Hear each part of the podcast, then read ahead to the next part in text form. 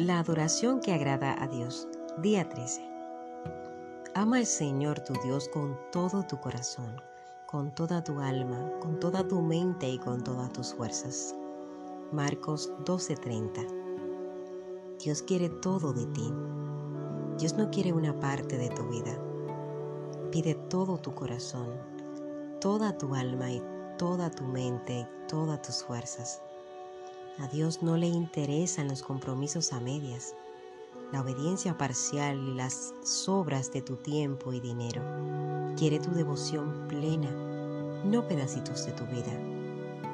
Una mujer samaritana en cierta ocasión discutió con Jesús acerca del mejor tiempo, lugar y estilo de adoración. Jesús le contestó que esos aspectos eran irrelevantes. El lugar de adoración no es tan importante como por qué adoramos y cuánto de nuestro ser le ofrecemos a Dios cuando lo hacemos. Hay una manera de adorar buena y mala. La Biblia dice, así que nosotros que estamos recibiendo un reino inconmovible, seamos agradecidos.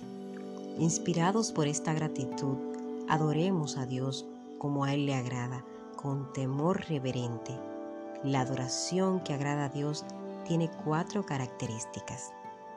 La primera, a Dios le agrada la adoración en verdad. La gente suele decir, me gusta pensar en Dios como alguien que... y plantean la idea de un Dios a quien les gustaría adorar. Pero no podemos simplemente crear nuestra propia imagen de Dios, la que nos resulta cómoda y políticamente correcta y adorarla eso es idolatría. La adoración debe basarse en la verdad de las escrituras, no en nuestra opinión acerca de Dios. Jesús le dijo a la mujer samaritana, los verdaderos adoradores rendirán culto al Padre en espíritu y en verdad, porque así quiere el Padre que sean los que le adoren. Adorar en verdad significa adorar a Dios como la Biblia verdaderamente lo revela. Punto número 2.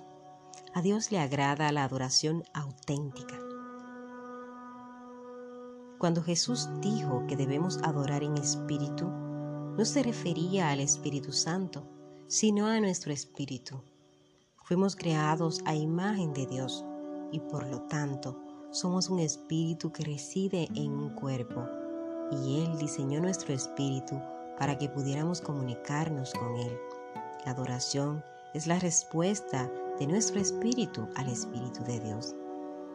Cuando Jesús dijo, Ama al Señor tu Dios con todo tu corazón y con toda tu alma, quería decir que la adoración debe ser auténtica y sentida de corazón.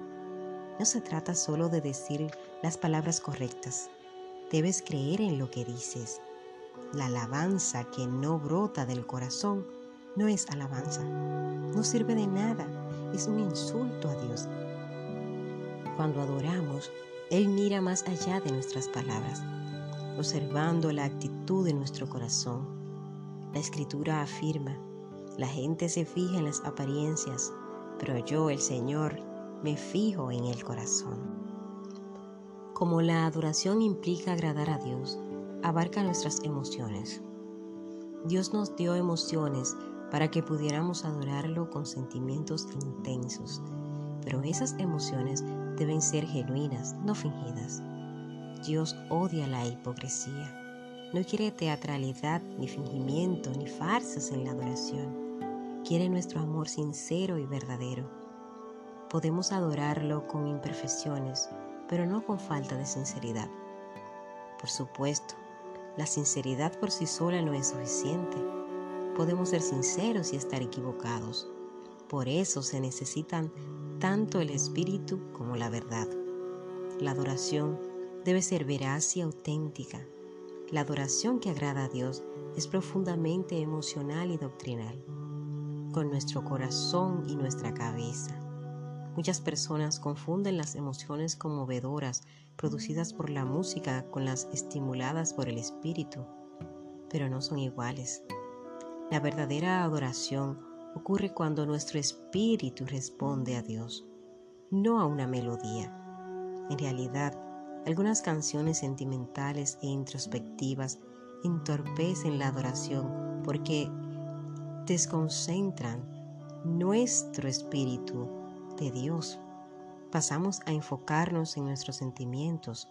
Cuando adoramos el factor de mayor distracción, somos nosotros mismos, nuestros intereses y preocupaciones acerca de la impresión que damos. Los cristianos no se ponen de acuerdo con respecto a la manera más adecuada o auténtica de alabar a Dios. Pero estos argumentos lo que más reflejan son las distintas personalidades y trasfondos. La Biblia menciona diversas formas de alabanza. La confesión, el canto, los clamores, el estar de pie, el arrodillarse, el baile, el hacer ruidos de gozo, el testimonio, la utilización de instrumentos musicales y el, alzar las manos, el mejor estímulo de adoración es el que más auténticamente representa nuestro amor a Dios, basado en el trasfondo y la personalidad que Dios nos dio. Mi amigo Gary Thomas nos cuenta eh, nuestro querido escritor, dice, mi amigo Mark Gary Thomas se dio cuenta de que muchos cristianos, en lugar de tener una amistad vibrante con Dios, parecen eh, estancarse en la costumbre. La adoración se convierte en una rutina insatisfactoria porque se obligan a usar métodos devocionales o estilos de adoración que no se adaptan a la unidad con que Dios los creó. Gary preguntó, si Dios con toda intención nos creó a todos distintos. ¿Por qué deberíamos amarlo de la misma manera? De la lectura de los clásicos cristianos y basado en entrevistas, Gary descubrió que los cristianos en el transcurso de dos mil años han seguido diversos caminos para disfrutar la intimidad con Dios, al aire libre, por medio del estudio, con el canto, con la danza, con expresiones artísticas, en el servicio a los demás, en la soledad, en comunión con otras personas y participando de muchas otras actividades. En su libro Sacred Pathways, Sendas Sagradas, Gary identifica nueve maneras que las personas usan para acercarse a Dios. A los naturalistas, nada los inspira más a amar a Dios que estar en el aire libre, en un entorno natural los, sensoriales, que aman a Dios con sus sentidos y aprecian los hermosos cultos de adoración que involucran la vista, el sabor, el olfato y el tacto, además de sus oídos, los tradicionalistas que se acercan a Dios mediante rituales, liturgias, símbolos y estructuras estables, están los ascéticos que prefieren amar a Dios en soledad y sencillez. Están los activistas que aman a Dios enfrentándose al mal, luchando contra la injusticia y esforzándose para hacer de este mundo un mejor lugar para vivir. Los cuidadores son estos que aman a Dios cuidando a los demás y satisfaciendo sus necesidades. Por otro lado están los entusiastas. Son aquellos que aman a Dios con celebraciones. Los contemplativos. Estos aman a Dios con la adoración están los intelectuales. Aman a Dios entendiéndolo con sus mentes. En cuanto a la adoración y a la amistad con Dios, no existen las tallas únicas.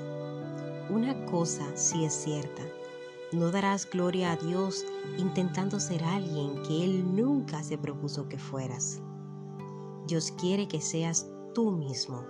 El Padre Está buscando personas que cuando lo adoren sean sencillas y sinceramente ellas mismas cuando se presenten ante Él. Punto número 3.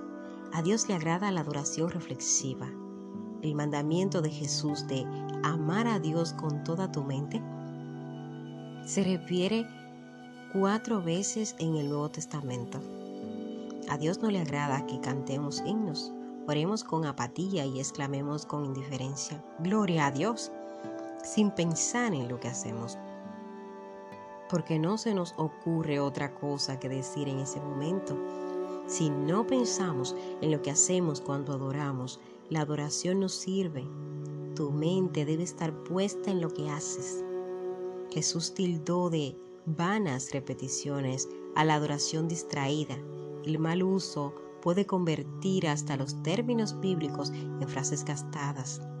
Cuando olvidamos su significado, cuando adoramos, es mucho más fácil ofrecer oraciones rutinarias que esforzarnos por honrar a Dios con palabras y con gestos llenos de frescura. Por eso, los animo a leer las escrituras usando distintas versiones y paráfrasis. Eso es útil para enriquecer nuestras expresiones de adoración.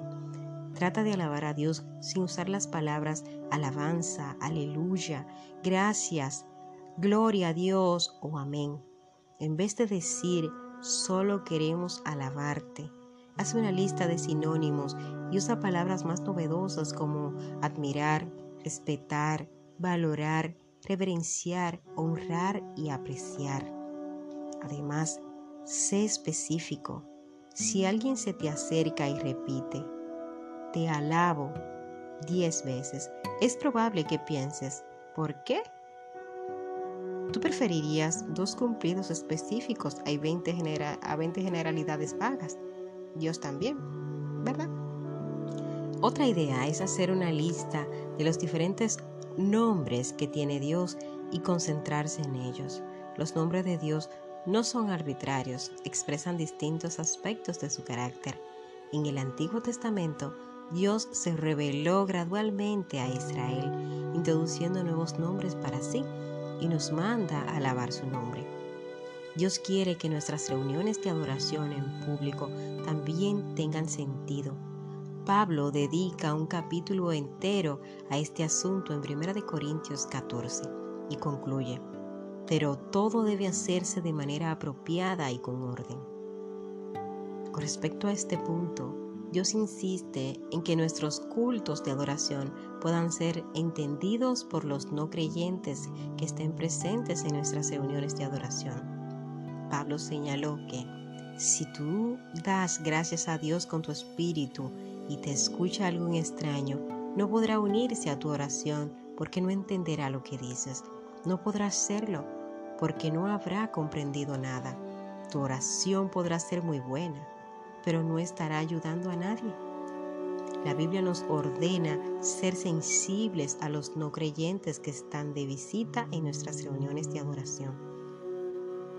Si hacemos caso omiso de este mandamiento, somos desobedientes y no tenemos amor. Si deseas una explicación más extensa acerca de este punto, consulta el capítulo La adoración puede ser testimonio en una iglesia con propósito. Repito, si quieres más información con relación a este punto, consulta La adoración puede ser testimonio en el libro En una iglesia con propósito. A Dios le agrada la adoración práctica. Este es nuestro punto número 4. La palabra de Dios afirma, les ruego que cada uno de ustedes en adoración espiritual ofrezca su cuerpo como sacrificio vivo, santo y agradable a Dios. Porque quiere Dios tu cuerpo. ¿Por qué no dice ofrezcan su espíritu? Fácil, porque sin el cuerpo no podemos hacer nada en este planeta en la eternidad, recibiremos un cuerpo nuevo, mejorado, actualizado, pero mientras estemos sobre la tierra, Dios dice, dame lo que tengas. Él únicamente está siendo práctico con respecto a la adoración. ¿Has escuchado decir a las personas, esta noche no puedo ir a la reunión, pero estaré con ustedes en espíritu? ¿Saben lo que significa esto? Nada, no vale de nada. Mientras estemos en la tierra, nuestro espíritu solo puede estar donde esté nuestro cuerpo. Si tu cuerpo no está presente, no estás ahí. Cuando adoramos, debemos ofrecer nuestro cuerpo como sacrificio vivo. En la actualidad, asociamos el concepto de sacrificio con algo muerto, pero Dios quiere que seamos un sacrificio vivo. Quiere que vivamos para Él. Sin embargo, el problema de un sacrificio vivo es que se puede escapar del altar y es lo que solemos hacer. Cantamos firmes y adelantes, ustedes la fe los domingos y los lunes desertados. En el Antiguo Testamento a Dios le agradaban los sacrificios de adoración porque anunciaban el sacrificio de Jesús por nosotros en la cruz. Ahora bien, a Dios le agradaban diferentes tipos de sacrificios de adoración, como la gratitud, la alabanza, la, humildad, el arrepentimiento, las ofrendas de dinero, la oración, el servicio a los demás el compartir los recursos con los necesitados. La verdadera adoración tiene un precio. David lo sabía y dijo, no voy a ofrecer al Señor mi Dios holocaustos que nada me cuesten. La adoración sacrifica nuestro egocentrismo. No podemos exaltar a Dios y exaltarnos al mismo tiempo. No podemos adorar para impresionar a los demás para agradarnos a nosotros mismos. Necesitamos retirar deliberadamente el enfoque de nuestra persona. Cuando Jesús dijo, ama a Dios con todas tus fuerzas, quería señalar que la adoración requiere esfuerzo y energía. No es siempre ni lo más que conviene ni lo más cómodo. En ocasiones la adoración es un acto de voluntad absoluto, un sacrificio de buena voluntad. La adoración pasiva es una incongruencia. Ofrecemos sacrificio de adoración a Dios cuando lo alabamos aunque no tengamos ganas, cuando nos levantamos de la cama para adorarle aunque estemos cansados y cuando ayudamos a los demás aunque estemos agotados. Eso agrada a Dios. Matt Friedman, un líder inglés de adoración, cuenta cómo su pastor le enseñó a la iglesia el verdadero significado de la adoración, para mostrarles que esta era más que la música. Prohibió por un tiempo el canto en los servicios, mientras aprendían otras maneras de adorar. Al cabo de ese tiempo, Matt había escrito el himno clásico, El corazón de la adoración, que decía, Te traigo más que una canción porque ella en sí no es lo que me pides, buscas más adentro de lo que a simple vista parece, mientras dentro de mi corazón, el corazón de este asunto es un asunto del corazón. Este es nuestro día 13. Pensando en nuestro propósito, nuestro punto de reflexión será, Dios quiere todo de mí. Versículo para recordar, ama al Señor tu Dios con todo tu corazón, con toda tu alma, con toda tu mente y con todas tus fuerzas. Marcos 12:30. Pregunta para considerar, ¿qué le agrada más a Dios en este momento? Mi adoración en público o en privado? Y una segunda pregunta, ¿qué haré al respecto? ¿Qué haré para poder adorar al Señor con todo mi corazón, con toda mi alma y con todo mi espíritu? Busca la respuesta, la tienes dentro de ti. La palabra, consulta la Biblia. Allí encontrarás cualquier duda que tengas que aclarar. Hasta la próxima.